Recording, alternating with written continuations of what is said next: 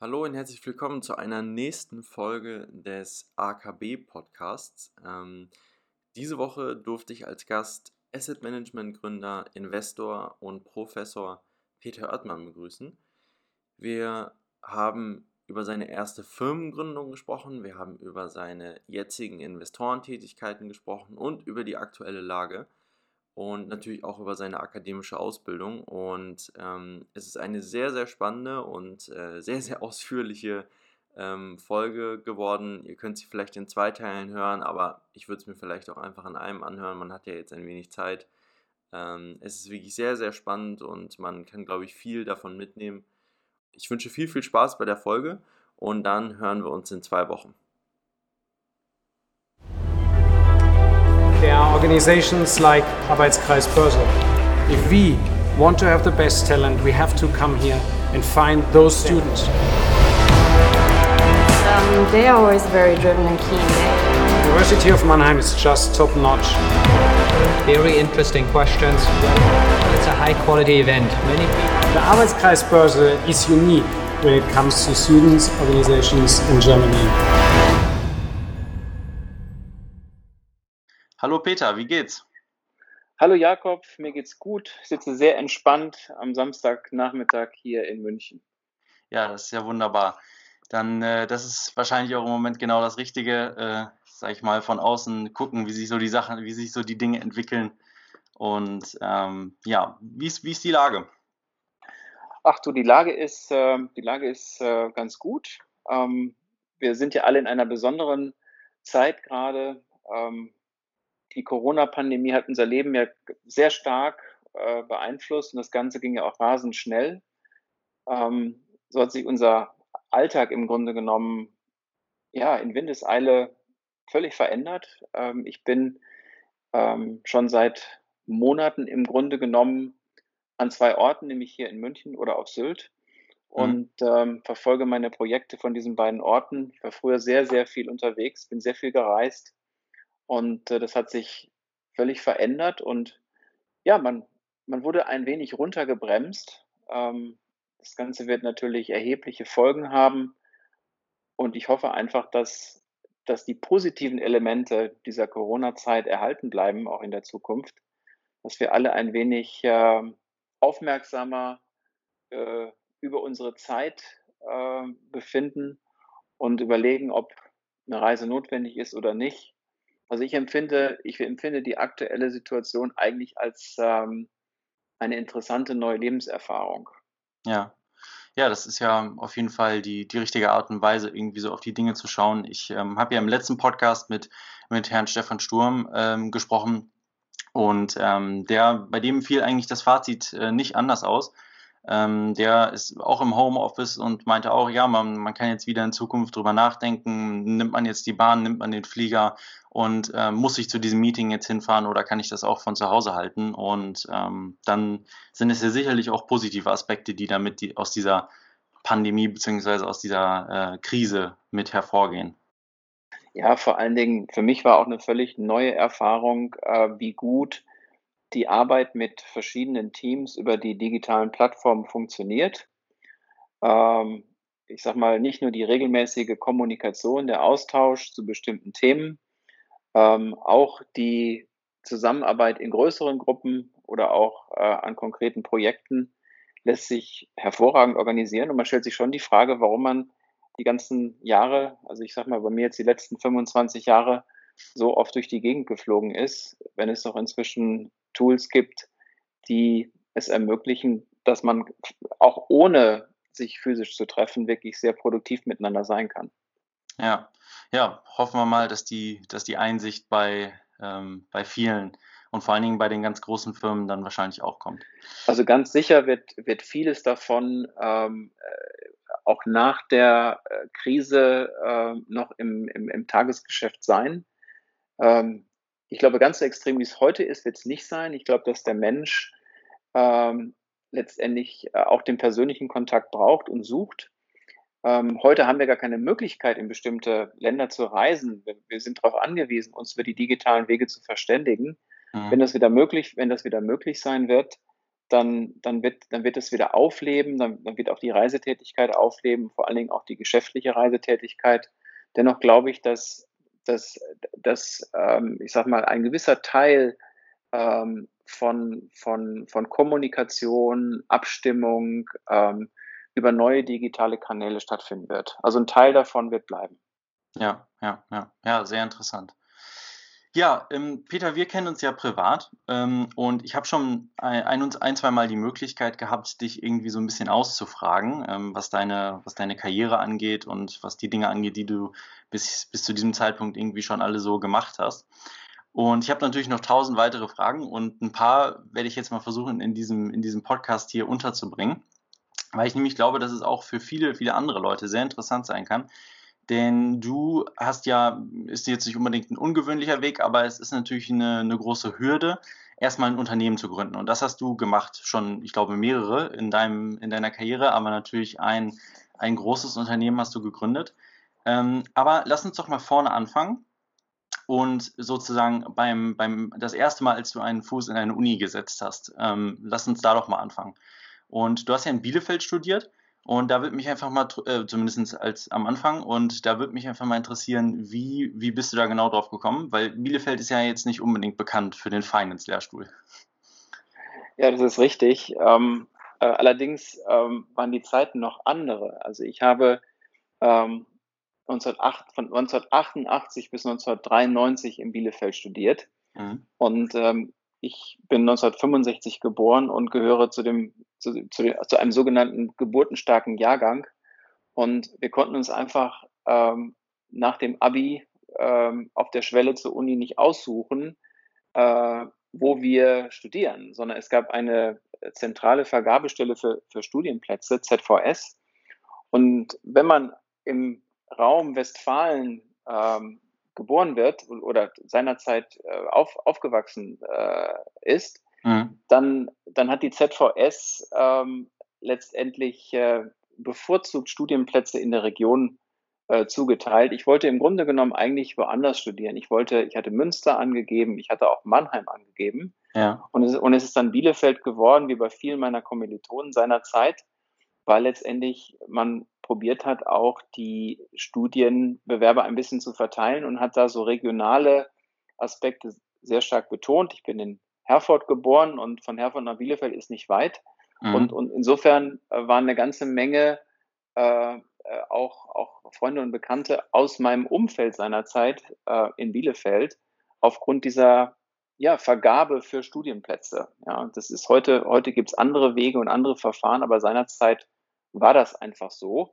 Ich ähm, ja, habe dann in Bielefeld begonnen. Ähm, Bielefeld ähm, ist nicht eine Universität, die jetzt einen besonderen Schwerpunkt im Bereich Finance hat, aber man muss auch wieder sagen, zu dem, äh, ich sag mal, in der Zeit ähm, hatte Finance oder Kapitalmarkttheorie auch noch nicht so eine große Bedeutung in den, in den Ausbildungsgängen.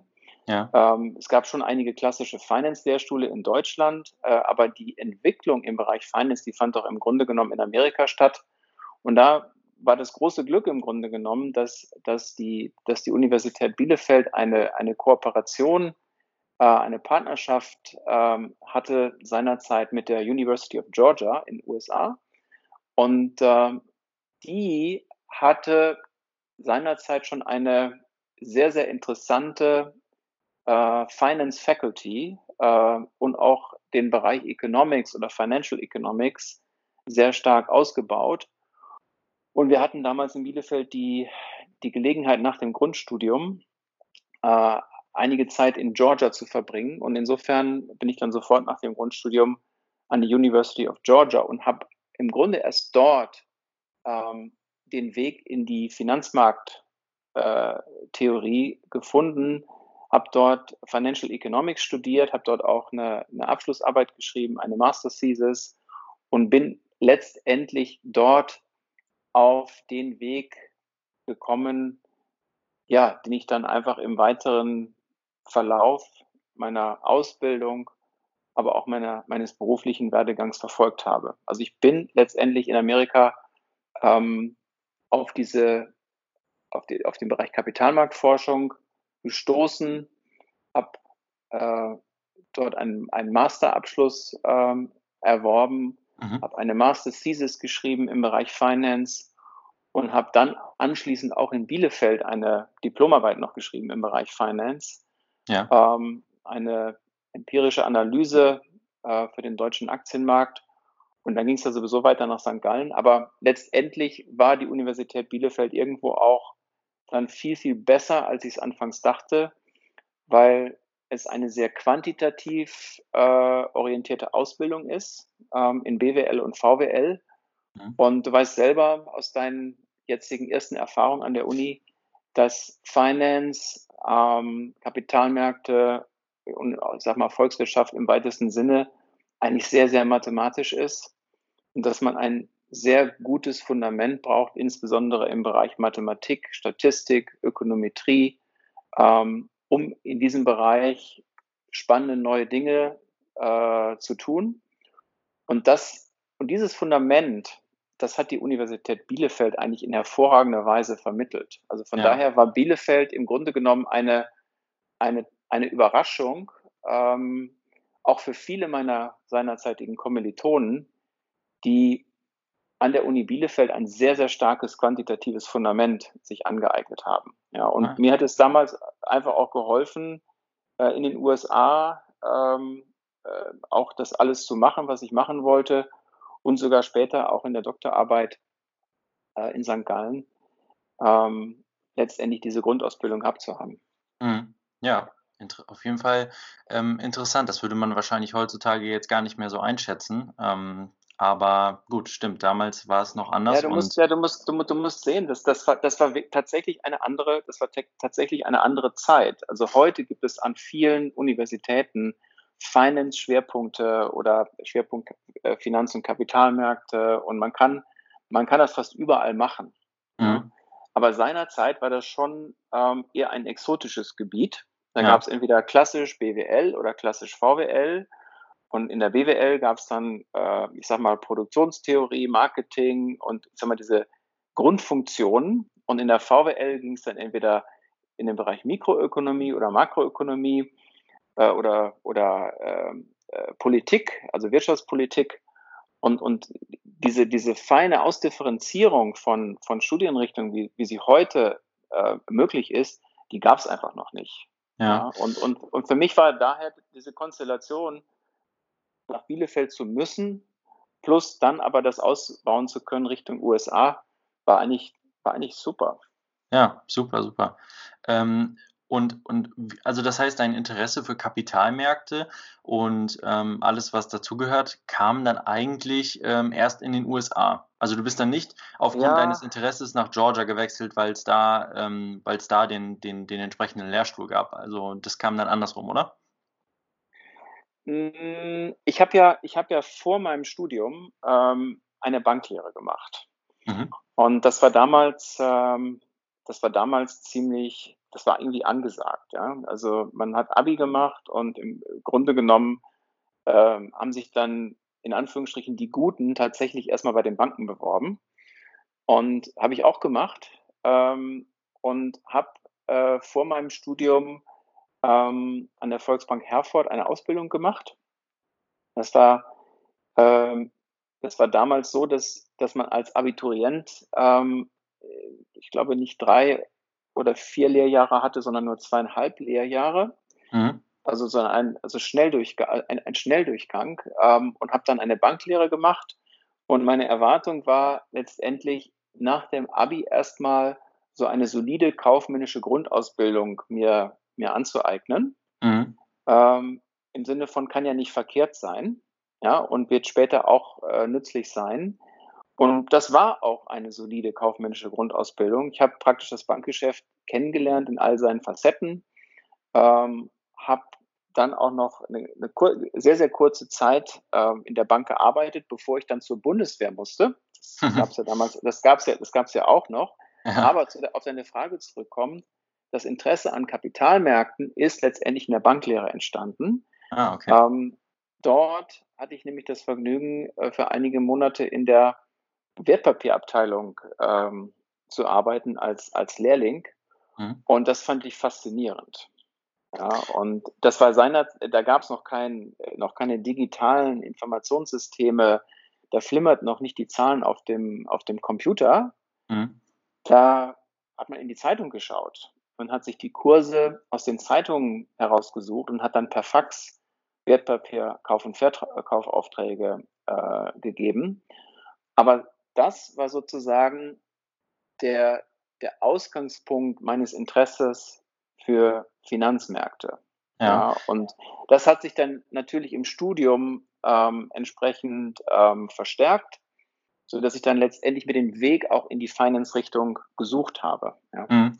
Und äh, ich sag mal so, ab, ab Georgia ging es dann ja eigentlich für dich nur noch in die, in die Finance-Richtung. Hattest du da irgendwie Vorbilder, ähm, deren Karrieren du da angestrebt hast? Oder war es für dich erstmal, ich möchte jetzt erstmal gucken, was gibt es hier so alles und was, was ist da das Richtige für mich?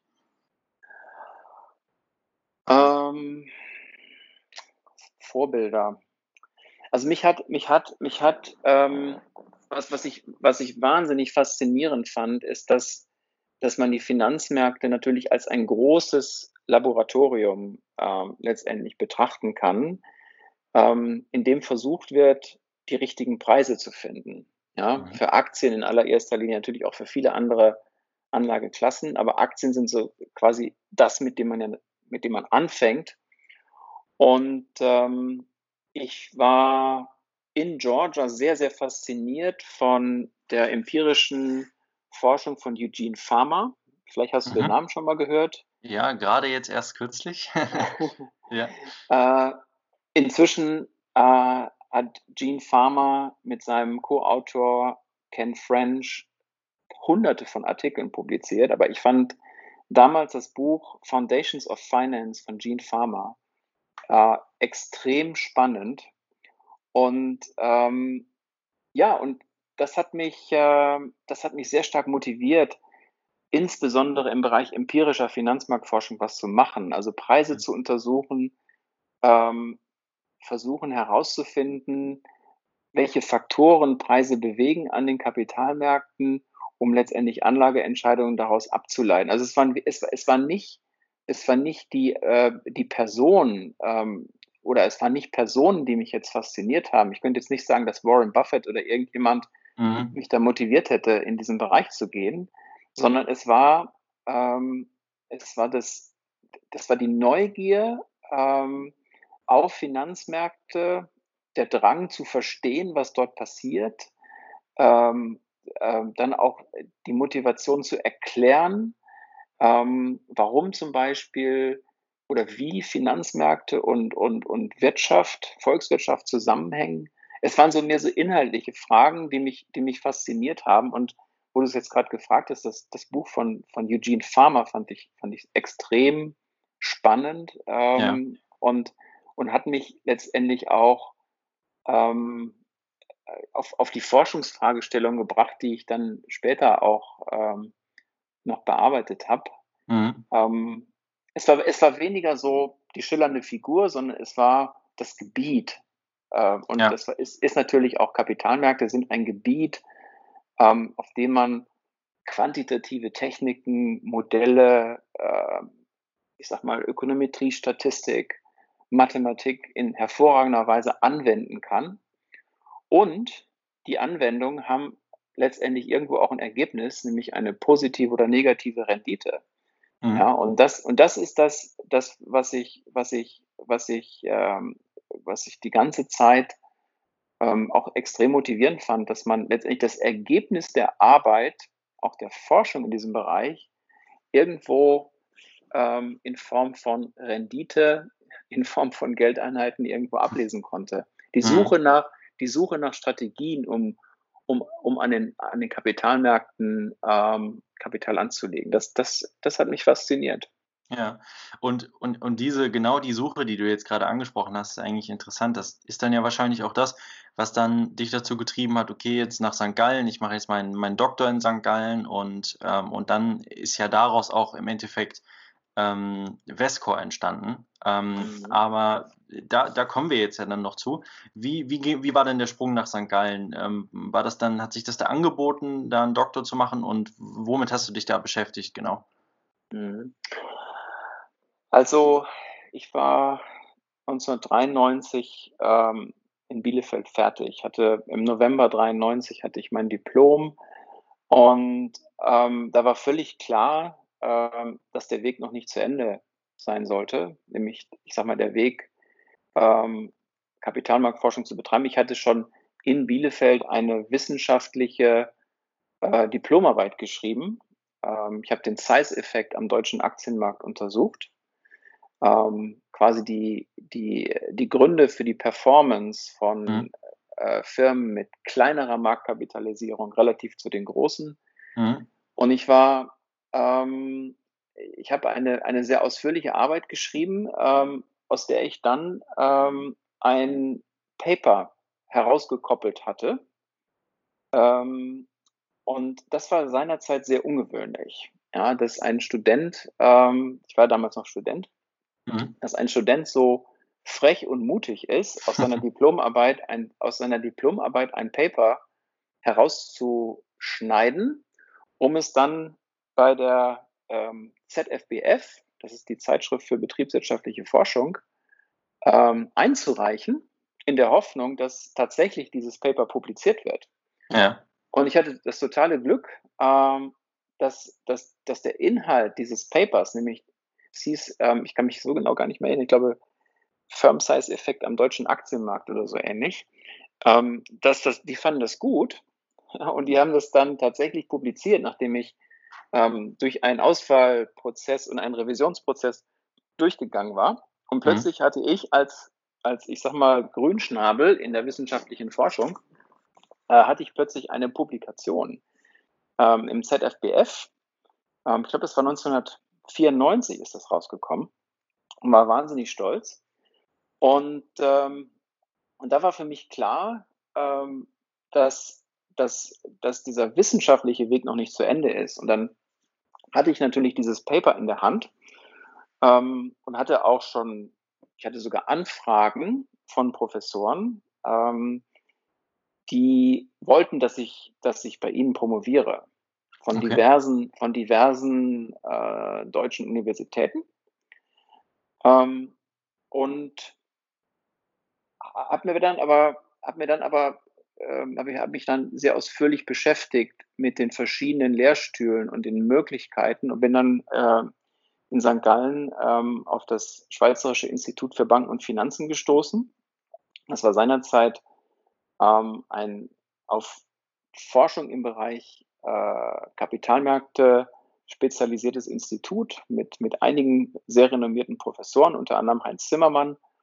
Und habe dann, ähm, ja, habe mich dann einfach mal bei Heinz Zimmermann beworben, weil ich irgendwo St. Gallen spannender fand, als jetzt an einer deutschen Universität zu promovieren. Und ähm, ja, dann, dann hatte ich plötzlich eine Assistentenstelle in St. Gallen. Ist, und, und was mir sehr, sehr geholfen hat, ist natürlich, war natürlich die Publikation. Mhm. Das, war, das war für die, für die, für die Professoren war das, ähm, ich sag mal, erstaunlich, ähm, dass, dass, dass sich ein Student sozusagen äh, durchgebissen hatte. Ich weiß nicht, ob, ob du, ob dir bewusst ist, ähm, durch welchen Prozess man durchgeht mit so einem Paper ja. Das wird ja dann von unabhängigen Gutachtern angeschaut und da muss man nacharbeiten und man hat nicht immer Freunde auf der anderen Seite sitzen, aber ich habe mich dann mhm. irgendwie da durch, durchgebissen und hatte dann das Paper und das hat mir äh, in St. Gallen schon gleich ähm, die Tür geöffnet und dann, wie gesagt, 1994 ging es in St. Gallen los ähm, am Schweizerischen Institut für Banken und Finanzen bei Heinz Zimmermann und habe dann ähm, dort auch ähm, als Assistent gearbeitet, Vorlesungen gehalten, ähm, habe meine Doktorarbeit geschrieben, ähm, Global Risk Premier on International Investments, mhm. ähm, habe quasi die Dynamik von Risikoprämien am Kapitalmarkt untersucht, ähm, ja. versucht, ähm, die ökonomischen Treiber von Risikoprämien zu identifizieren, ähm, Prognosemodelle zu entwickeln, habe den Bereich Conditional Asset Pricing aufgebaut in St. Gallen, äh, war einige Male an der New York University ähm, zu Forschungsaufenthalten während dieser Zeit. Mhm. Und ähm, bin letztendlich in St. Gallen ähm, in dieses Gebiet gekommen, nämlich Asset Pricing, ähm, äh, Forecasting, äh, also wirklich Modelle, um, um, um äh, Prognosen zu machen zur, zur Steuerung von Portfolios.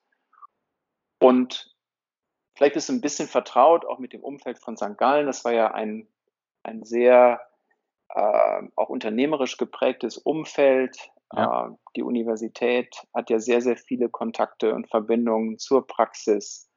Ähm, man hat sehr viele Möglichkeiten auch aus St. Gallen heraus. Und da gab es dann irgendwann mal die Idee, ähm, das, was ich, was ich in der Doktorarbeit ähm, bearbeitet hatte und entwickelt hatte, auch in die Praxis umzusetzen. Mhm.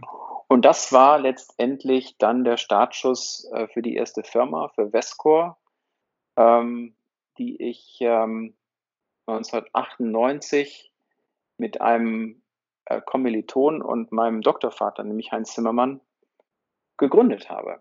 Okay. Und äh, es ist sozusagen die Fortsetzung der wissenschaftlichen Arbeit in St. Gallen. Und, und, und wie kann man sich das jetzt genau vorstellen? Also wenn du es jetzt runterbrechen müsstest auf sozusagen deinen, deinen heiligen Gral, deinen heiligen wissenschaftlichen Gral, ähm, auf was basiert Vescor genau? Es wird ja sicherlich ungefähr eine Idee sein, äh, beziehungsweise so eine, eine, ähm, ein, eine Sammlung an Ideen. Wann war irgendwie der Zeitpunkt, wo du dachtest, okay, das ist jetzt so bahnbrechend, zumindest jetzt hier für uns in dieser Situation, das müssten wir jetzt mal wirklich mit echtem Geld und für Kunden versuchen? Mhm. Ähm, es, sind, es sind verschiedene Aspekte. Ähm, seinerzeit, ähm, Ende der 90er Jahre, mhm. ähm, hatten viele Praktiker, sage ich mal, ähm, die Vorstellung, dass Kapitalmärkte, ähm, ich sage mal, auf kurze und mittlere Frist nicht prognostizierbar sind. Mhm.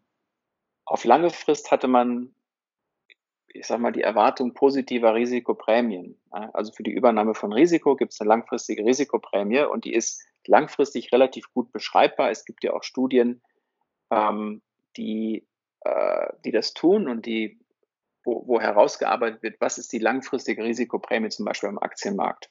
Ja. Und gleichzeitig ist, ist die, gibt es ja die Theorie effizienter Märkte, die besagt, dass man kurzfristig im Grunde genommen das mit einem Zufallsprozess zu tun hat und Prognosen unmöglich sind. Und die Idee, ähm, die ich damals mit meinen Kollegen in St. Gallen und auch letztendlich mit, mit, mit Leuten, die in ähnlichen Gebieten Forschung betrieben haben, seinerzeit entwickelt habe, ist, dass Risikoprämien am Kapitalmarkt ähm, konditionierbar sind auf ähm, das makroökonomische Umfeld. Ja, mhm. dass, dass, dass, dass, dass die Risikoprämien am Aktienmarkt in bestimmten Situationen höher sind als in anderen Situationen und dass man diese Dynamik der Risikoprämien, diese Zeitvariabilität der Risikoprämien, dass man diese Zeitvariabilität modellmäßig abbilden und beschreiben kann. Okay. Das war, das war damals ähm, sicherlich ein Kern äh, unseres Konzeptes, also eine, ein, ein dynamisches Asset Allocation Modell zu bauen, was es ermöglicht zu entscheiden, ob es sich lohnt, zum Beispiel in einem Portfolio die Aktienquote rauf oder runter zu fahren. Mhm. Auf Basis von ökonomisch fundierten Prognosen. Das ist ein Teil ähm, auch der, der Forschung seiner Zeit, also meiner Forschung gewesen, aber auch der Forschung von anderen seiner Zeit.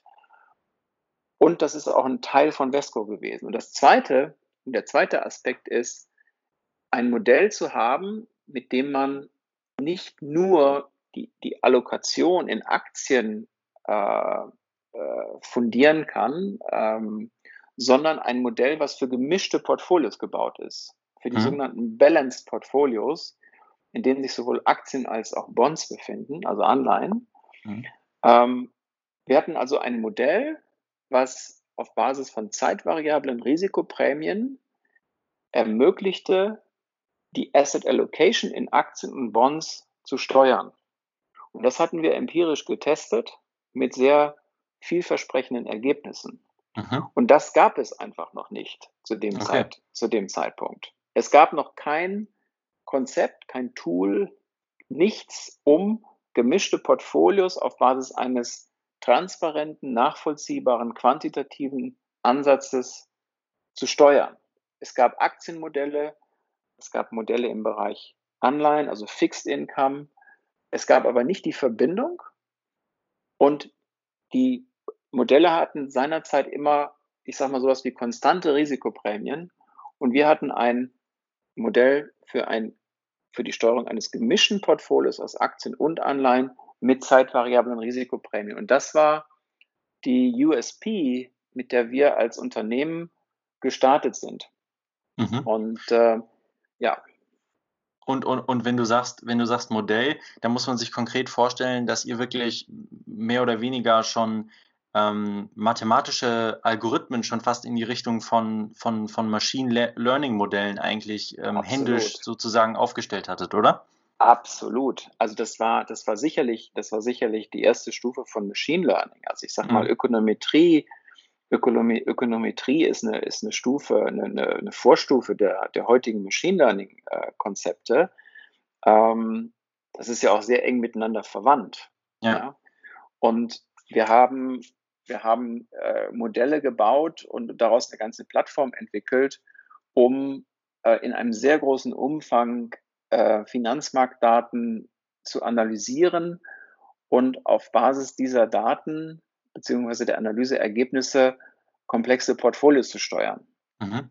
Ja, komplexe Portfolios mit äh, breit diversifizierten Anlagen in Aktien und Anleihen, Risikomanagementkonzepte ähm, äh, ebenfalls integriert, etc. etc. Ja, also na, das, also letztendlich äh, habe ich oder haben wir 1998 angefangen, einen quantitativen Asset Manager aufzubauen, mhm. auf Basis eines, eines proprietären äh, Modells, das ich eben beschrieben habe. Und ähm, ja, haben uns damit auf den Weg gemacht und hatten etwas in der Hand, was, was, was sonst praktisch niemand hatte. Ja. Und ich glaube, zum, zum, Zeit des, zum Zeit des Verkaufs hattet ihr viele Milliarden ähm, Schweizer Franken bzw. Euro äh, under Management. Ähm, da kommt man ja jetzt nicht einfach so hin. Das hat ja erstmal eine lange Zeit gedauert. Was gab es da für Herausforderungen auf dem Weg? Ähm, was waren vielleicht die unternehmerischen Herausforderungen? Ähm, vielleicht, was mich zum Beispiel mal interessieren würde, wie schwierig ist es überhaupt eigentlich, einen, einen Fonds erstmal aufzulegen, als jemand, der jetzt erstmal, ähm, der jetzt erstmal neu sozusagen in, in das Gebiet, als ihr wart ja zu einem Zeitpunkt auch mal ein Start-up, ähm, auch wenn man davon heutzutage nicht mehr sprechen würde bei der Größenordnung. Aber wo waren die Herausforderungen auf dem Weg? Mhm. Ähm, ja, das geht nicht von heute auf morgen äh, und man hat viele Hürden zu überspringen. Also wir haben damals begonnen zunächst, also wir haben am Ende waren wir ein ein vollständiges Asset Management Unternehmen und haben dieses auch als solches verkauft.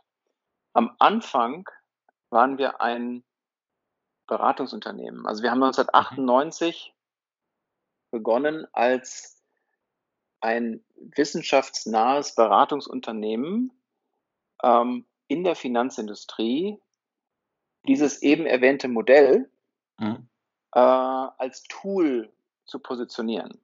Ja, wir hatten also, wir hatten ein spannendes Modell. Ich wiederhole, mit dem konnte man gemischte Portfolios steuern auf Basis von zeitvariablen Risikoprämien, also dynamische Asset Allocation unterstützen.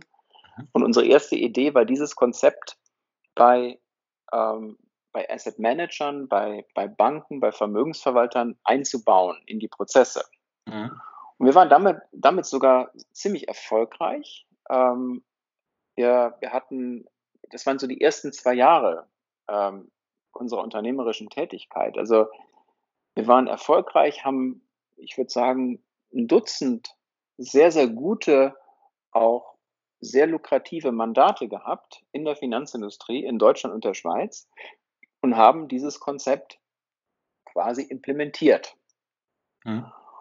Und konnten auch die Firma ausbauen, konnten ein bisschen Personal aufbauen. Wir sind quasi wirklich mit mit sehr wenig Eigenkapital gestartet am Anfang. Das waren, glaube ich, 100.000 Schweizer Franken.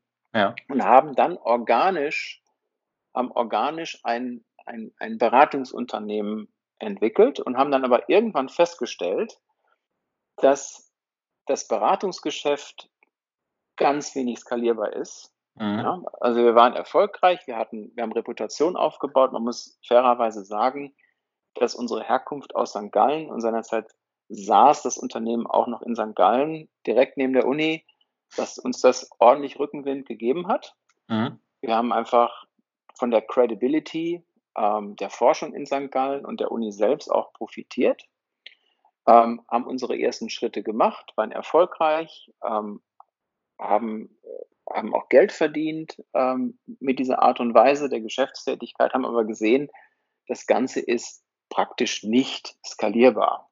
Ja, also, und das war natürlich nicht das, was, was wir wollten und haben dann ähm, einen zweiten Schritt, ähm, einen zweiten Schritt gemacht, haben dann beschlossen, ähm, aus diesem Beratungsansatz ein, ein Software, eine Softwareplattform zu entwickeln, um diese Softwareplattform dann praktisch weltweit äh, zur Verfügung stellen zu können. Also wir mhm. haben unseren Beratungsansatz in eine Software verpackt, um dann ähm, dieses Software-Tool, das war äh, seinerzeit ein, ein sogenannter Application Service, mhm. ähm, um, um, um dieses Modell, dieses Steuerungskonzept dann als Application Service ähm, Banken, äh, Vermögensverwaltern, äh, Versicherungsgesellschaften etc. überall dort, wo Asset Allocation betrieben wird, zur Verfügung zu stellen.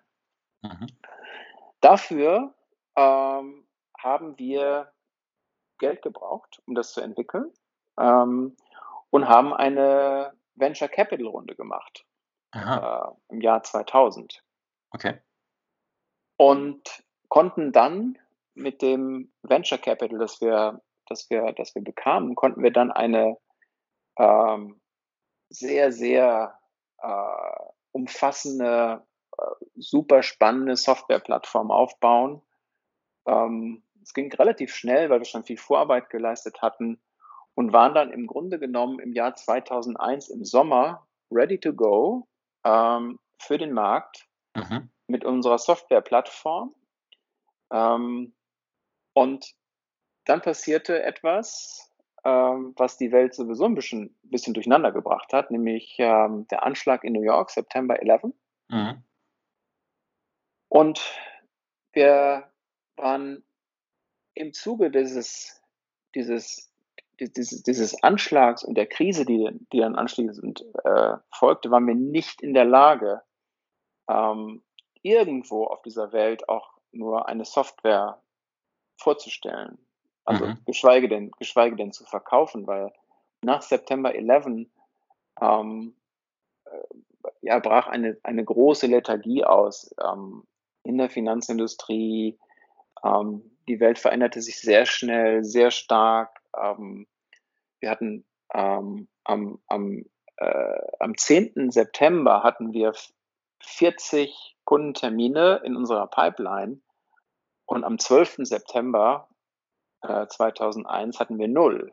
Oh, okay. Weil völlig, weil völlig klar war, dass, dass die Finanzindustrie heftig getroffen war es wurden alle Budgets eingefroren. Es wurde nicht nach vorne gedacht. Äh, man war hochgradig verunsichert.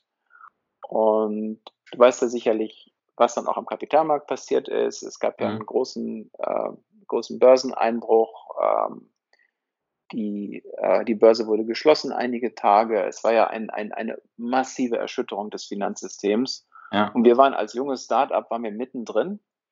Und ähm, wir hatten seinerzeit, ich glaube, knapp 20 Leute äh, in der Firma. Und für uns war klar, dass, ähm, dass das ursprünglich angedachte Konzept, nämlich ein Application Service global zu skalieren, dass wir das vergessen konnten. Mhm. Und sind dann letztendlich ähm, ähm, auf, den, auf, auf, auf den Weg gekommen, ähm, nicht ein Application Service im Markt anzubieten, sondern einen, einen eigenen Anlageprozess aufzubauen, um dann ähm, in ein skalierbares Asset Management Geschäft einzusteigen.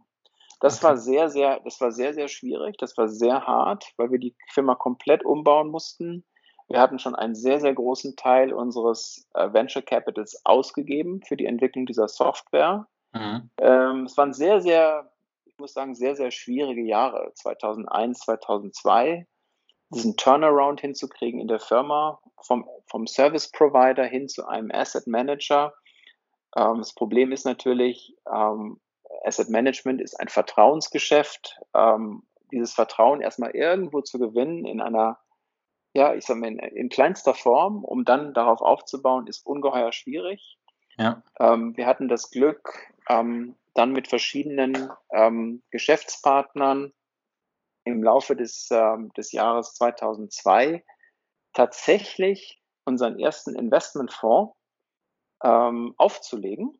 Also okay. Also wir haben dann, wir haben dann sozusagen die Software, diesen, diesen Application Service, den wir entwickelt hatten, mit, mit sehr viel Eigenkapital finanziert, haben wir dann als Kern genommen für unseren eigenen Investmentprozess, haben den sozusagen nicht mehr anderen angeboten, haben den selber benutzt und haben den institutionellen Rahmen um, diesen, um diese Software herum aufgebaut, um als Investment Advisor im Markt tätig sein zu können. Mhm. Und wie gesagt, 2002 ähm, haben wir da, dann ein, ein, eine Bank ähm, gewinnen können und haben auch Seed Money ähm, gewinnen können, um einen ersten Investmentfonds aufzulegen, der eins zu eins mit diesem Konzept ähm, gesteuert wurde. Diesen Investmentfonds gibt es immer noch.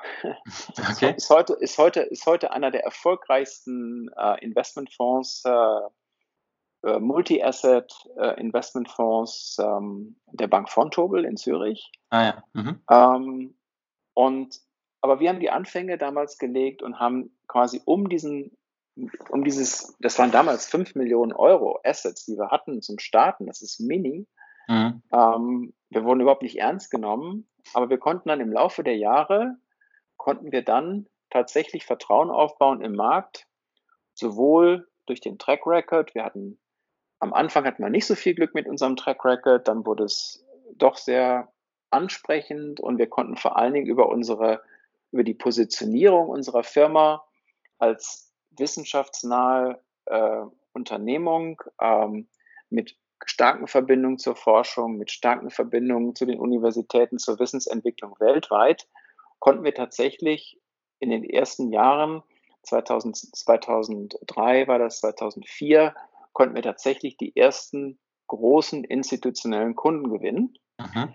Und für diese institutionellen Kunden, das war eine, zum Beispiel eine Bank in Berlin, das war eine Versicherungsgesellschaft, ähm, das war eine zweite Versicherungsgesellschaft. Also wir haben dann so angefangen, organisch ein Portfolio von institutionellen Kunden aufzubauen, haben sehr viel Kommunikation gemacht im Markt, haben uns ähm, positioniert als, als ähm, hochinteressantes, äh, wissenschaftsaffines Asset Management Unternehmen. Das gab es damals in der Form auch noch nicht. Ja? Mhm. Also unsere USP äh, hat auch immer das Thema ähm, Wissenschaftsnähe gehabt. Das war für viele damals spannend und interessant.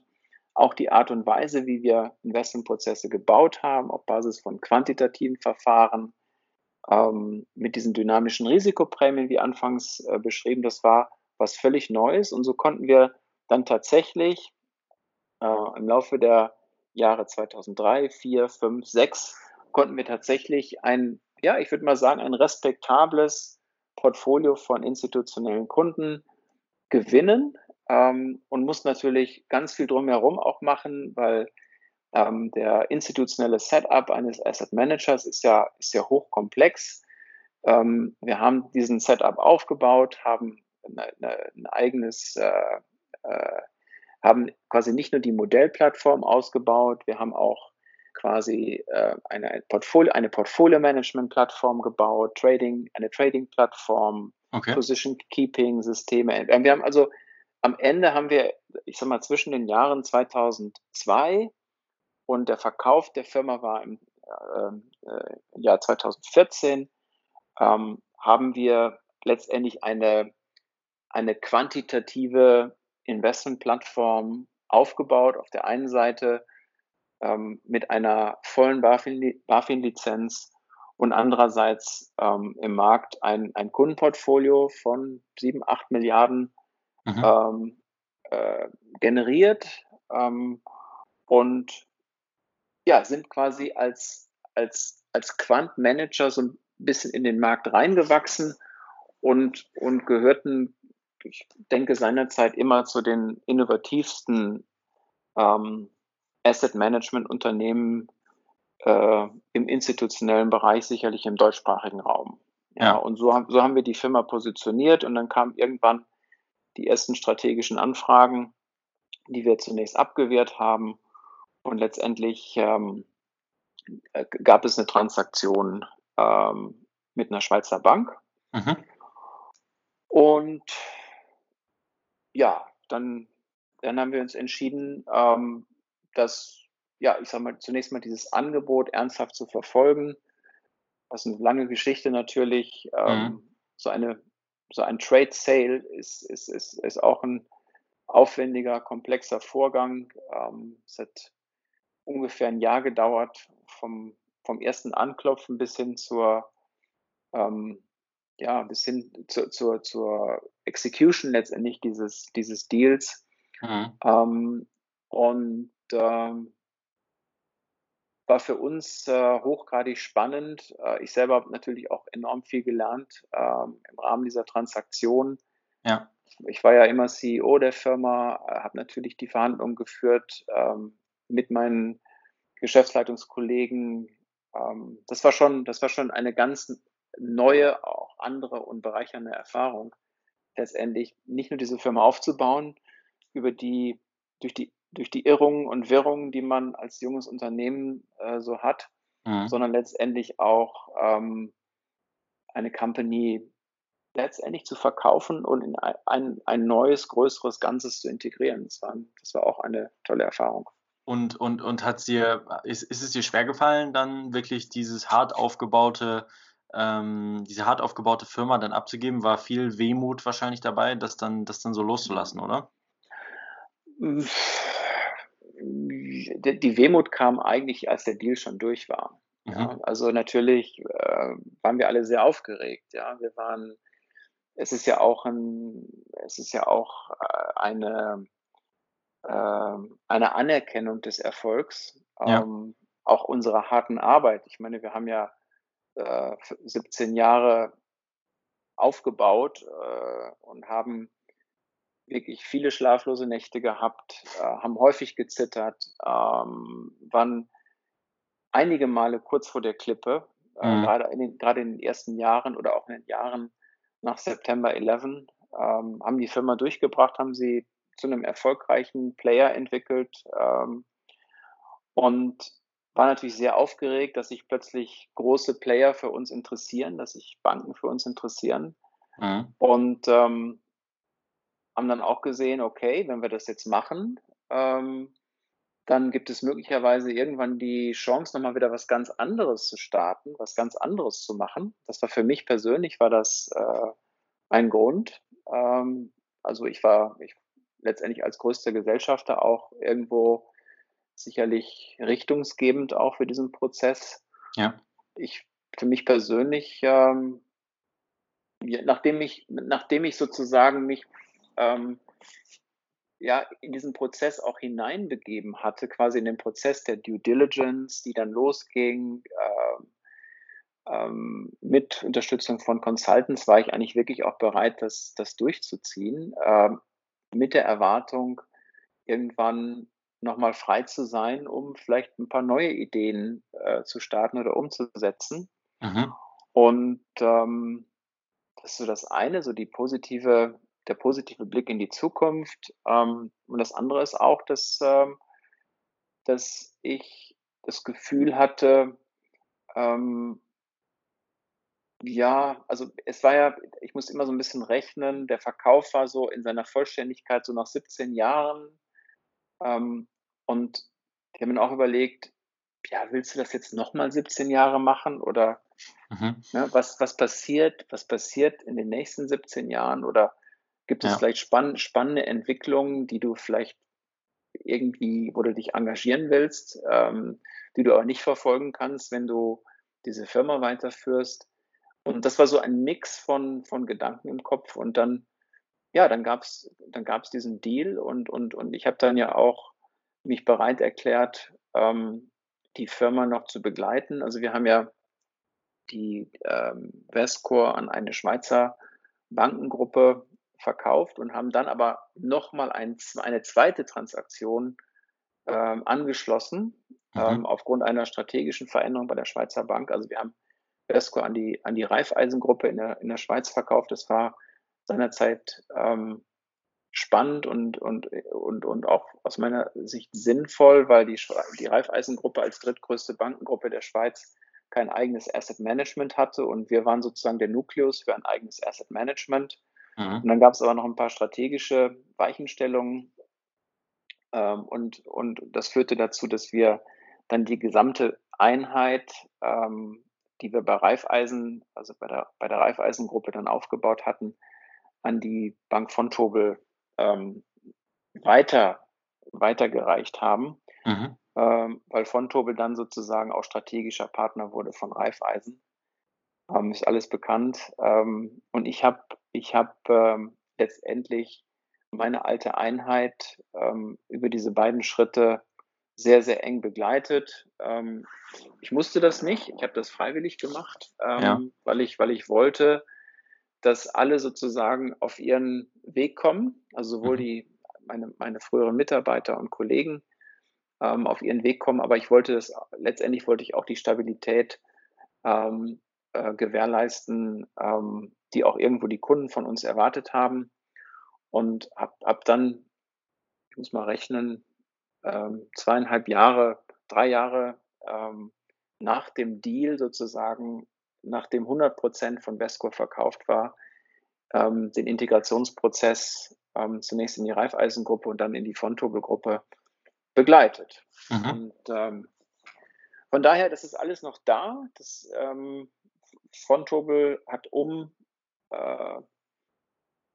die alte Vescore sozusagen den Bereich Multi-Asset aufgebaut. Ähm, die Vescore-Produkte werden weltweit vertrieben. Ähm, dort gibt es jetzt viel Quantkompetenz und ich glaube, es sind inzwischen so 12, 13 Milliarden mhm. Assets, Assets under Management in dem, in dem Bereich, den, den wir, ich sag mal, vor, vor 22 Jahren gestartet haben. Ja, das ist ja auf jeden Fall schon mal eine, eine Hausnummer sozusagen. Ähm, ja, jetzt hast du gerade schon angesprochen, man, man, man möchte vielleicht auch den Verkauf dann da machen, um, um nochmal andere Sachen zu starten, andere interessante Sachen. Und ähm, du hast jetzt mit Vescore schon ein paar Jahre jetzt nicht mehr direkt was zu tun und du hast jetzt natürlich ganz viele, aber du hast jetzt nicht aufgehört zu arbeiten, sondern du hast jetzt ganz viele andere interessante Projekte. Und ähm, da möchte ich vor allen Dingen, du machst viele Sachen, aber ich möchte vor allen Dingen auf, ähm, auf, auf eine Sache hinaus und zwar ähm, Otos. Vielleicht kannst du ja mal kurz umreißen, was du jetzt generell so die, den ganzen Tag lang machst und, und was, was Otos dann genau ist für dich. Mhm. Also, ähm, ja, wie ist das, wenn man, wenn man eine Firma aufgebaut hat und verkauft hat, dann, ähm, dann kommt man irgendwann sozusagen in die Freiheit, ja, und dann ähm, dann am Tag zwei gibt es Leute, die anklopfen und fragen, ob man nicht Zeit hat für sie. Und, und, und ja, das ist, das ist wirklich so, ist verrückt. ähm, und, und, und fragen, ob man, ob man nicht äh, dieses oder jenes machen möchte. Und ich habe mir dann letztendlich auch ein bisschen Zeit gelassen, ähm, habe mir überlegt, ähm, was ich mir für die nächsten zehn Jahre, sagen wir mal rund, vorstellen kann. Mhm. Ähm, und äh, bin zu dem Punkt gekommen, dass ich, dass ich mich um, um ein paar Themen besonders kümmern möchte. Ähm, fangen wir mal an beim wichtigsten. Einmal das Thema Machine Learning, Schrägstrich, künstliche Intelligenz als neue Methode, ähm, um Investmententscheidungen zu fundieren. Mhm. Ja, quasi noch als, als, als Methode, um noch tiefer in Daten hineinzuschauen, mit Daten etwas zu tun. Ja, und Investmententscheidungsprozesse sind ja Prozesse, die enorm viel mit Daten zu tun haben, mit der Analyse von Daten. Und gerade die Möglichkeiten, die es, die es heute gibt, ähm, die Computerkapazität, äh, Cloud Computing etc. plus die Entwicklung auf der algorithmischen Seite sind so attraktiv, dass ich glaube, dass, es, dass das Thema Machine Learning im Asset Management einfach äh, perspektivisch eine, eine sehr, sehr große Rolle spielen wird. Mhm. Ja, ich möchte da nochmal drauf zurückkommen gleich, aber nochmal die anderen Gebiete kurz aufzählen, wo ich mich engagiere. Also ich engagiere mich im Bereich Machine Learning im Asset Management bei Otos in Berlin. Mhm. Das zweite Thema, was mich auch sehr bewegt und was mich sehr interessiert, ist ähm, das Thema, wie verbindet man eigentlich ähm, Psychologie und Finance? Mhm. Und ähm, da habe ich ja mit ähm, äh, Professor Thorsten Hens an der Uni Zürich ein Forschungsprojekt gestartet. Ähm, wir versuchen ähm, die, wir versuchen das Thema Investment, Strategie, Investment, Konzept stärker an die Persönlichkeit des Investors zu binden, ähm, weil ich glaube, dass, dass die konventionelle Sicht ähm, der Produkte, die heute angeboten werden von den meisten Vermögensverwaltern, gibt es ein defensives Pro Produkt, ein Balance-Produkt, ein äh, aggressives Produkt, mhm. ähm, dass das nicht der individuellen Persönlichkeit des Investors entspricht, dass, es, dass Produkte viel individueller sein müssen. Mhm. Ähm, insbesondere, wenn wir über Robo-Advising sprechen, ähm, ähm, braucht es dort eine viel, viel höhere Individualität, ähm, ein, ein Zuschneidern auf die Persönlichkeit. Und da kommen wir in den Bereich Psychologie und da forschen wir gerade und, und, und kommen da wirklich auch zu ersten spannenden Ergebnissen. Wir versuchen dann ähm, Investmentstrategien zu finden, die ähm, einen, einen, einen guten Match äh, darstellen zur Persönlichkeit des mhm. Investors. Okay. Daraus könnten auch noch ein paar unternehmerische Ideen äh, entstehen. Das ist das, das, das zweite, der zweite Bereich, wo ich mich engagiere. Und dann habe ich noch ein paar Aufsichtsrats- und Verwaltungsratsmandate äh, bei Firmen, die, die ich spannend finde und wo ich glaube, auch was beitragen zu können. Aber jetzt mal zum ersten, vom, zum ersten Thema äh, Machine Learning im Asset Management. Wir sind ja 1998, ähm, wie ich sagte, gestartet mit einem quantitativen Konzept zur, zur, zur dynamischen Asset Allocation für gemischte Portfolios. Und du hattest ja eben schon richtig erwähnt, das war sicherlich eine Vorstufe von Machine Learning. Ja. Jetzt dann die Frage, was ist eigentlich Machine Learning? Also sobald man Algorithmen schreibt, ähm, Software entwickelt, um aus Daten etwas herauszufiltern, äh, sind wir schon im Machine Learning. Ne? Mhm. Und, und Vesco, Vesco war ein, ein, ein quantitativer Asset Manager. Wir haben äh, wir haben transparente, quantitative Investmentprozesse eingesetzt, um Kundenportfolios zu bewirtschaften, ohne diskretionäre Eingriffe. Ja, mhm. Das war wirklich eins zu eins umgesetzt. Ich sage mal Prognose quantitativ, Portfoliokonstruktion quantitativ, Risikomanagement quantitativ, plus ein Straight-Through-Processing dieser Informationen bis hin ins Portfolio. Also wir waren ein, ein 100% Quant-Manager. Okay.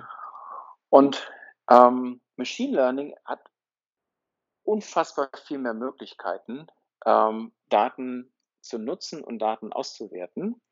Und ähm, ich bin ähm, ja vor, vor einiger Zeit, vor, vor, vor Jahren im Grunde genommen schon auf die äh, OTOS in Berlin gestoßen, ein sehr, sehr kompetentes Team, ähm, um zwei sehr kompetente, drei sehr kompetente Gründer, Mhm. Und äh, ich habe die immer wieder mal so besucht ja, und begleitet und, und äh, ich habe sie ursprünglich vor vielen Jahren kennengelernt aus meinem TU, TU München-Netzwerk. Ich habe ja noch einen Lehrauftrag an der TU München. Mhm. Ähm, und da lernt man auch mal eine ganze Menge Leute kennen. Und dann habe ich die, die beiden Gründer schon vor vielen Jahren kennengelernt und habe sie, hab sie immer so ein bisschen verfolgt und quasi mit dem Austritt aus, aus Vescor, Schrägstrich aus Frontobel, hatte ich natürlich mehr Zeit, äh, mich um Otos zu kümmern.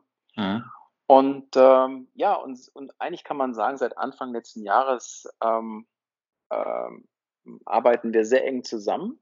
Ähm, also die, ähm, die Gründer ähm, und, und ich arbeiten sehr eng zusammen in der Produktentwicklung, in der Positionierung der Firma, in der strategischen Entwicklung der Firma. Für mich ist das hochgradig spannend, weil es für mich die Fortsetzung ist des quantitativen Asset Managements, so wie es in den letzten 30 Jahren, sage ich mal, äh, sich etabliert hat. Ja. Mit, mit neuen Technologien, mit neuen Methoden, die viel mehr können als alles das, was ich vorher gesehen habe. Mhm. Ja, aber es ist auch so, dass man diese Methoden nicht unkontrolliert ähm, auf irgendwelche Daten loslassen kann, sondern dass man irgendwo ähm, versuchen muss, ähm, die technischen Möglichkeiten und auch die Möglichkeiten der Datenanalyse und Verarbeitung mit den Best Practices ähm, des Asset Managements zu verknüpfen. Mhm. Denn wenn man das nicht macht, glaube ich, kommt man nicht zum Ziel. Ja? Okay. Also es ist irgendwo diese Schnittstelle zwischen, zwischen den neuen Möglichkeiten und den gemachten Erfahrungen in der Asset Management Industrie. Und äh, ja, ich bin dort engagiert als Gesellschafter und auch als Partner und arbeite sehr eng mit dem Führungsteam ähm, der Firma zusammen, von Otos ja. zusammen.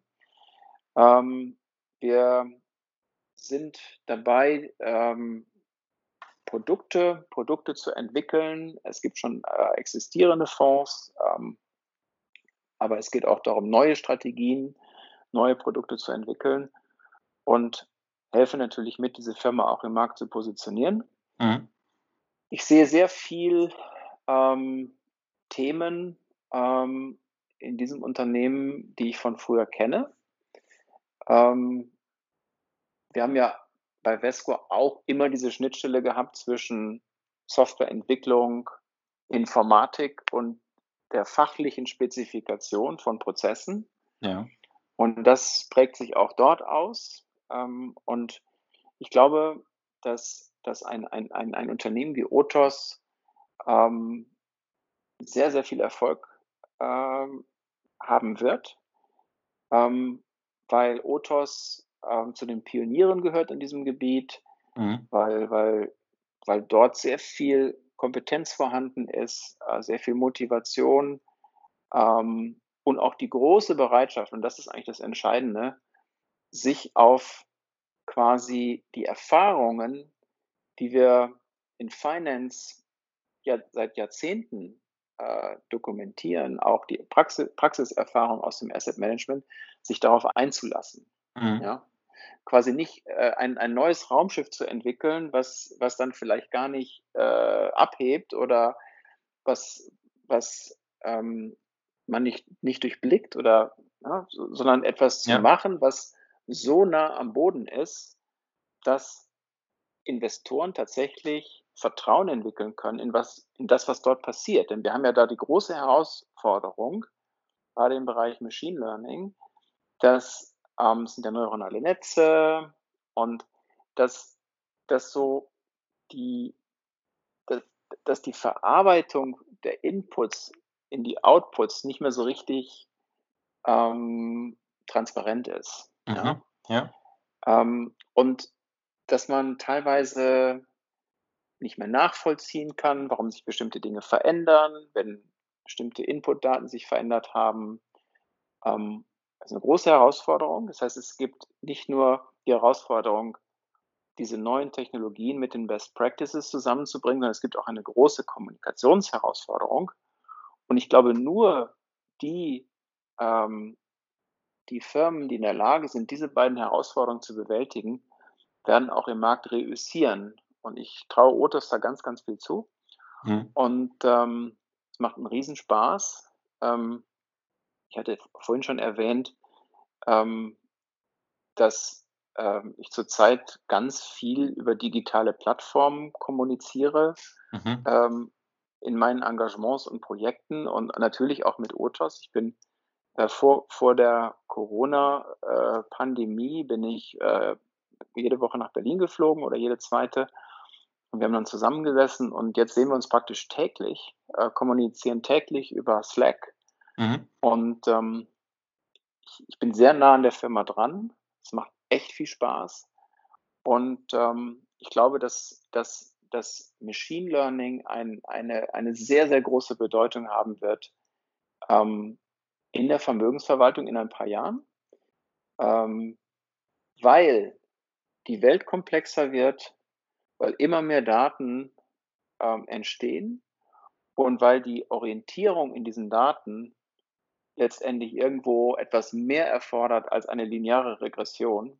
Ja. ja. Also durch die Komplexität, die zunehmende Komplexität der Welt, auch der Finanzmärkte, äh, glaube ich, dass, dass, die, dass die Methoden, die, ich sag mal, unter dem Begriff vielleicht künstliche Intelligenz zusammengefasst werden können, mhm. dass sie dass sie in ein paar Jahren definitiv in der Vermögensverwaltung eine Rolle spielen.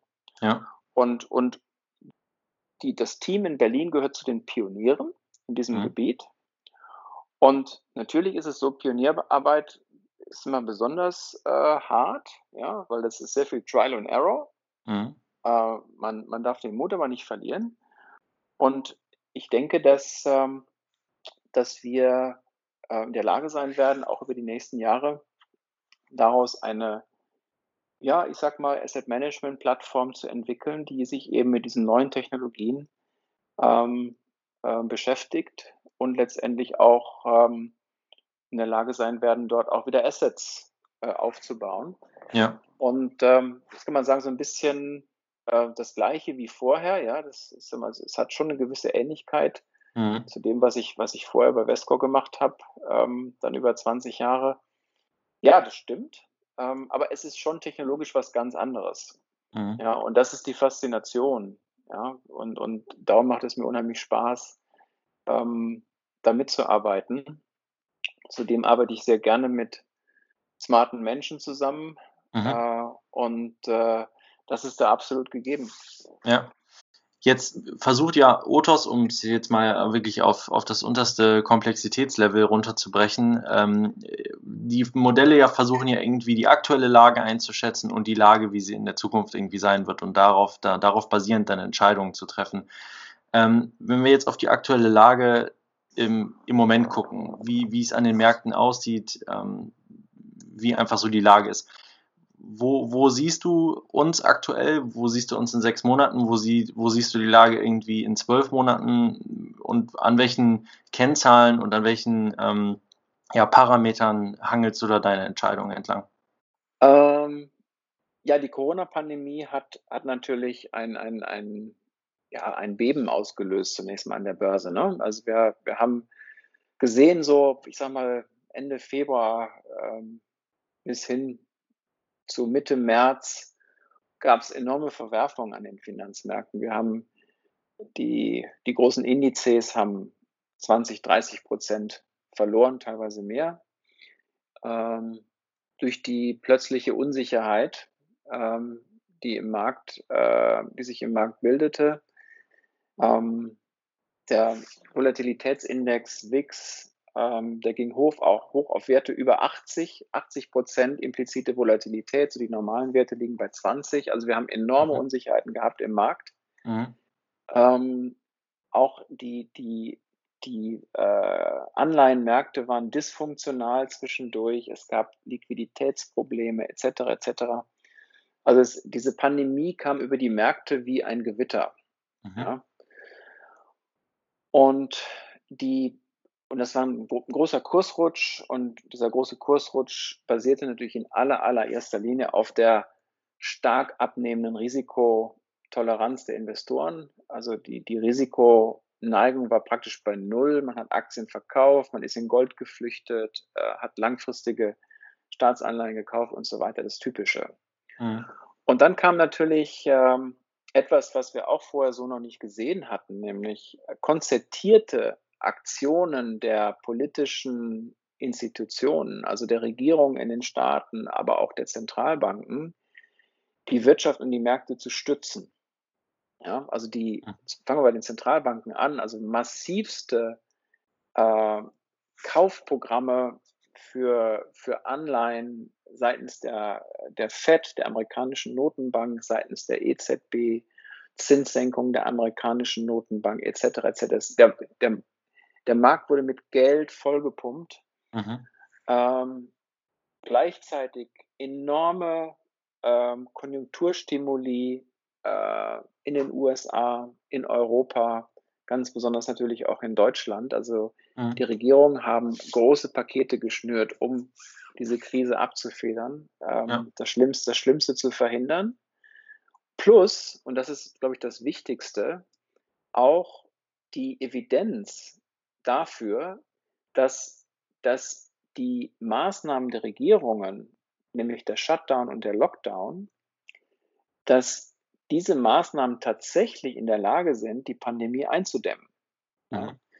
Wir haben ja gesehen, dass die, dass, die, dass die Infektionskurven sich tatsächlich verändert hatten nach, nach, dem, nach Shutdown, Lockdown, sodass ganz schnell im Markt, und zwar ungewöhnlich schnell, äh, wieder Zuversicht aufkam, dass diese Krise letztendlich durch, durch die quasi durch diese konzertierte Aktion von Notenbanken, Regierungen plus äh, quasi auch der Lenkungsmaßnahmen der Menschen, dass diese Krise bewältigt werden kann.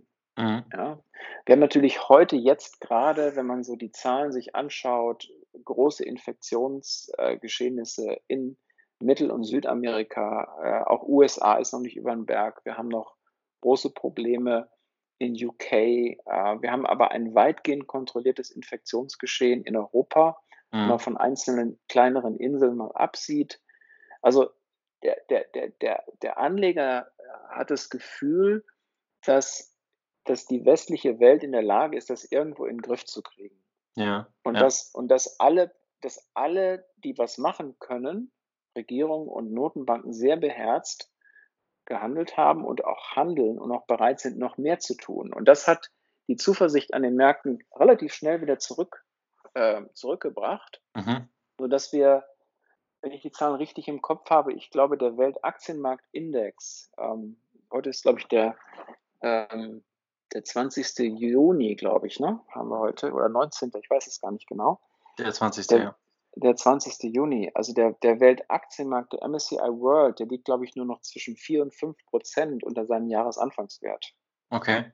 Ja, das ist gegeben, die, die, die Krise, die, die, die Dimension der Krise, also so eine Pandemie hat ja noch nie vor jemand erlebt, mhm. ja, ist das, ist, das, ist das ja wenig. Ja, das heißt, die Märkte sind ganz, ganz stark zurückgekommen, basierend darauf, dass sie diesem Konzert der Maßnahmen tatsächlich vertrauen.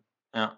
Und oh, denk, hast du nicht manchmal das Bedenken, beziehungsweise man könnte ja auf den ersten Blick, ähm, könnte man ja denken, dass sich die, die Aktienpreise beziehungsweise der Kapitalmarkt irgendwie von der realen Wirtschaft irgendwie loskoppelt, weil die Quartalszahlen sind natürlich jetzt schlecht, die kommen raus sozusagen und, und eigentlich gibt es nur negativen ähm, Input von den Nachrichten in der jetzigen Situation. Trotzdem mhm. ist der Aktienmarkt irgendwie nicht so volatil, wie man das erwartet hätte. Ähm, meinst du, dass es da eine, eine, eine, Disparität irgendwie zwischen den Bepreisungen gibt, dass die eigentlichen Preise wenig, we wesentlich weniger, also wesentlich niedriger sind als das, was der Aktienmarkt im Moment widerspiegelt?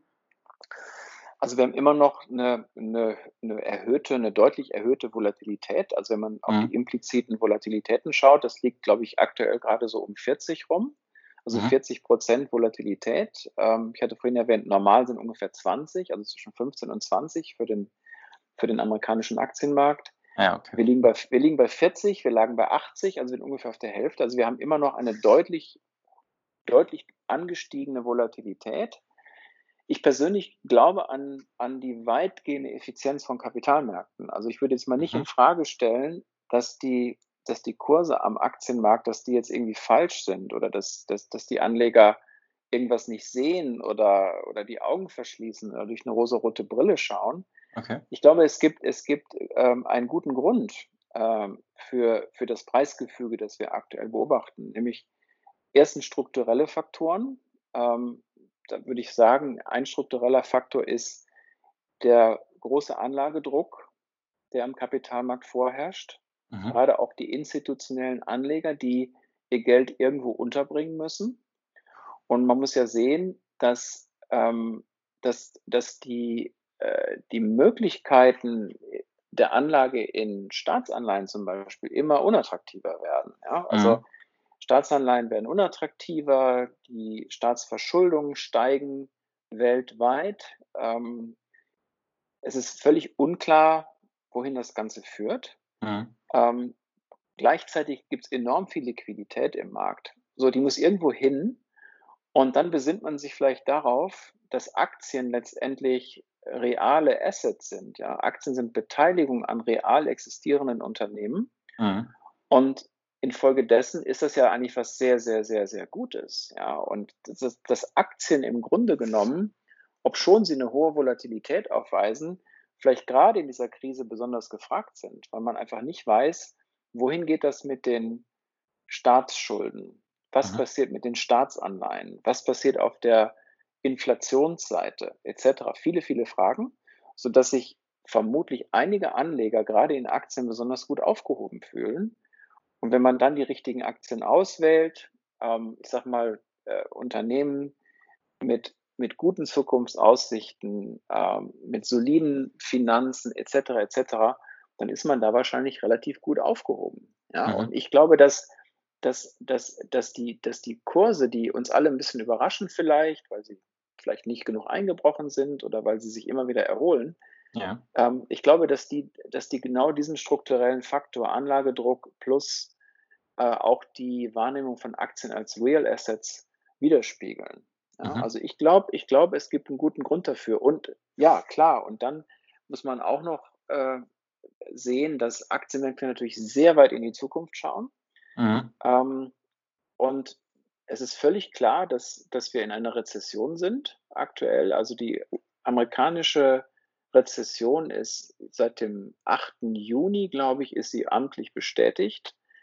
Ähm, aber auch Europa ist in der Rezession. Aber wir wissen auch, dass es, dass es Prognosen gibt, die ein starkes Wachstum in 2021 äh, umfassen. Ähm, also die Marktteilnehmer glauben einfach an die Erholung an die mhm. wirtschaftliche Erholung, an Nachholeffekte. Und es ist ja diese Diskussion, ist es ein V oder ist es ein U, ist es ein schlankes U oder ein dickes U, ist eigentlich relativ egal. Ich glaube, der Markt glaubt an die Erholung, ähm, an die wirtschaftliche Erholung, weil diese Krise letztendlich medizinisch auch gelöst werden wird. Mhm. Ja, an irgendeinem ja. Punkt wird sie gelöst. Es wird Medikamente geben, ähm, die mildern. Ähm, Möglicherweise haben wir irgendwann eine Impfung. Ich hoffe es. Ähm, ich glaube es. Bei diesen vielen Bemühungen weltweit, Mensch, sollte es doch mit dem Teufel zugehen, wenn das nicht klappen würde. Wir wissen es hm. nicht. Das Virus kann mutieren. Das kann alles. Es, es, es kann noch, es kann noch ähm, extrem schwierig und komplex werden. Aber der, der aktuelle Stand ist, die Marktteilnehmer glauben an die Erholung. Sie glauben an, dass diese Krise bewältigt werden kann. Und sie besinnen sich darauf, dass Aktien letztendlich als Anlagevehikel ähm, attraktive Qualitäten haben. Ja? Nämlich als, als, als Besitzansprüche auf real existierende Unternehmen. Und das, glaube ich, das miteinander ähm, erklärt, warum die Märkte letztendlich nicht ähm, year to date minus ähm, 30 Prozent stehen, sondern einfach nur minus 5, Prozent, minus 10 Prozent, kommt jetzt auf das Marktsegment an. Ja. Ja, sehr interessant und sicherlich haben, werden wir uns damit auch noch lange auseinandersetzen müssen, beziehungsweise man wird noch lange die, die Nachfolgen irgendwie beobachten und gucken, was, was da noch in der Zukunft kommt. Peter, erstmal vielen, vielen Dank ähm, für diese Einsichten in, in, deinen, in deinen Lebenslauf, in deine Karriere und jetzt natürlich auch noch in die aktuellen, deine aktuelle Einschätzung. Jetzt kommen wir zum, zum letzten Teil äh, jeder Podcast-Folge. Und ähm, zwar frage ich meine Gäste immer nach einem Gast, äh, nach einem Tipp, nicht nach einem Gast, nach einem Tipp. ähm, und zwar nach einem Tipp für, für alle Zuhörer, ähm, egal welchen Alters, aber die meisten Zuhörer sind Studenten. Und ähm, ja, gibt es irgendwas, was du auf deinem, auf deinem Karriereweg gelernt hast, was du irgendwie als, als Tipp gerne weitergeben würdest? Ähm, also es, der, der universale Tipp ist gefragt, oder? Ja, genau. Ja, mhm. okay. Also ich glaube, es ist wichtig, ähm, dass man, dass man die Dinge, die einen wirklich interessieren, die einem wirklich Spaß machen, dass man diese Dinge über den Lebenslauf sozusagen beharrlich verfolgt. Mhm. Ja, dass man dran bleibt, ähm, dass man versucht, in diesem Thema oder in, dem, in der Tätigkeit, was auch immer das ist, ja, äh, immer besser zu werden. Ja? Ich meine, der eine ähm, interessiert sich für Finanzmärkte und der andere vielleicht ist, ist Künstler oder da gibt es einen Schreiner, der baut Möbel, was auch mhm. immer. Mhm. Beharrlich, beharrlich das tun, was einem Spaß macht, versuchen immer besser zu werden und versuchen auch so ein ganz klein bisschen den Erfolg zu erzwingen. Mhm. Ja, man, wird, man stellt ja häufig fest, dass Dinge nicht so richtig gelingen oder dass es nicht so richtig klappt oder flutscht, wie man sich das gerne vorstellt oder wünscht. Ähm, das heißt nicht, dass man nicht auf dem richtigen Weg ist, sondern man sollte wirklich dann durchhalten und sollte auch versuchen, den Erfolg ein bisschen zu erzwingen. Und man sollte aber auch nicht vergessen, ähm, ähm, demütig zu bleiben, ja, vor den Dingen. Mhm. Ähm, und, und immer so ein bisschen auch einen Schritt zurücktreten und, und gucken, ja, was macht man eigentlich jetzt hier gerade? Ähm, und immer wieder auch so ein bisschen reflektieren über, über den Weg, auf dem man sich, auf dem man sich befindet, ja. Aber trotzdem Beharrlichkeit, versuchen besser zu werden und den Erfolg auch ein bisschen zu erzwingen. Das sind schon wichtige Dinge, die, ja, es erscheint mir wichtig, ja, ja. so über den beruflichen Lebensweg. Ja, ja. Ja, vielen, vielen Dank. Ähm, ich, ich, bedanke mich dafür, dass du, dass du hier bei uns im, im Podcast warst. Ich glaube, es war ähm, super interessant. Wir haben eine sehr, sehr lange Folge jetzt aufgenommen, aber äh, Semesterferien sind ja jetzt da. Da hat man ja genug Zeit, um sich, um sich das hier alles, äh, alles anzuhören. Ähm, ja, vielen, vielen Dank, Peter, und genau. dann ähm, bis bald. Ja, Jakob, ich danke, bedanke mich bei dir. Hat sehr viel Spaß gemacht und ähm, ja, es ist vielleicht jetzt die Corona-Folge, wo man äh, ja. vielleicht ein bisschen mehr Zeit hat, äh, sich irgendwas anzuhören. Hat genau. Spaß gemacht. Vielen Dank. Super. Ciao, ciao. Ciao.